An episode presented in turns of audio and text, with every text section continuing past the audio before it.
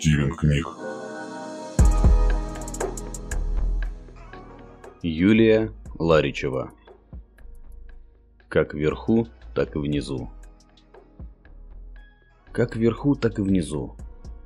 Человек находится посередине. Вне человека столь же много пространства, сколько и внутри. Звезды, луны и планеты напоминают нам протоны, нейтроны и электроны. Есть ли существо большее, идущее со всеми звездами внутри? Влияет ли наше мышление на то, что происходит вне нас, и на то, что происходит внутри нас? Думаю, да. Маргарет Лантерман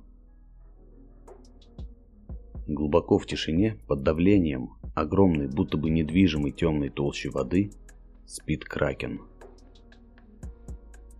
Сквозь прозрачную лазурь, пенящуюся белым у высоких скал, проникает свет. Здесь свет – это жизнь.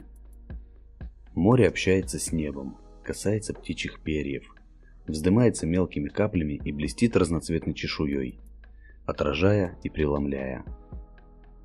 Здесь на скалах греют бока ленивые и совершенно счастливые тюлени, которых моряки часто принимают за русалок.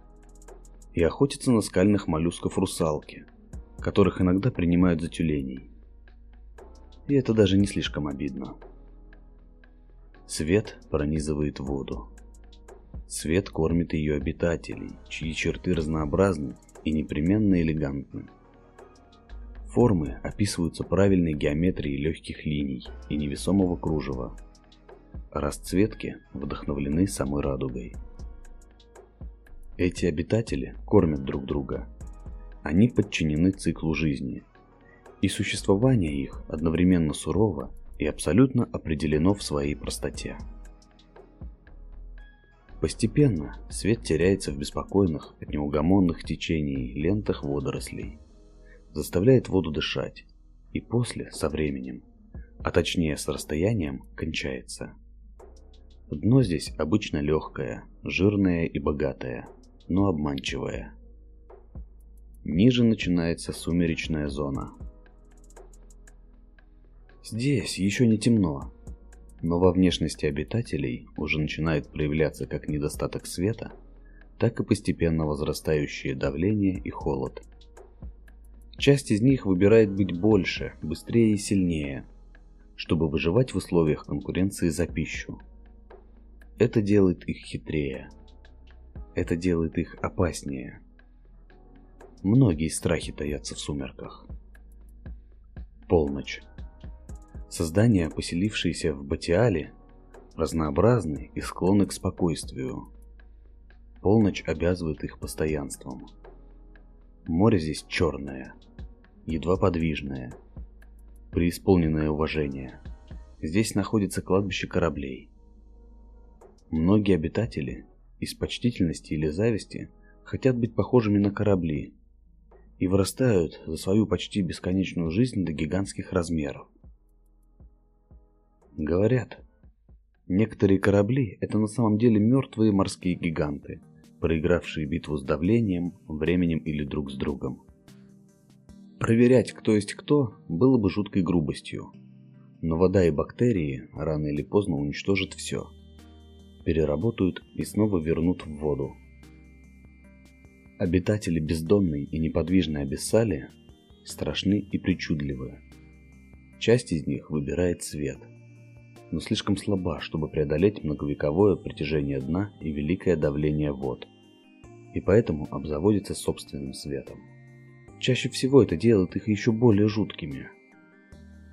Часть, напротив, отказывается от зрения и отдает всего себя полной темноте, в которой раскрываются другие чувства, пронизывающие толщу воды вокруг.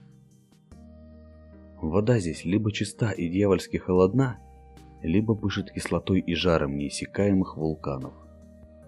Здесь все подчинено хаосу изломанных линий, тонкому и беспощадному. Хадаль долгое время считалась необитаемой, но лишь потому, что страх перед глубиной был сильнее желания познать эту глубину.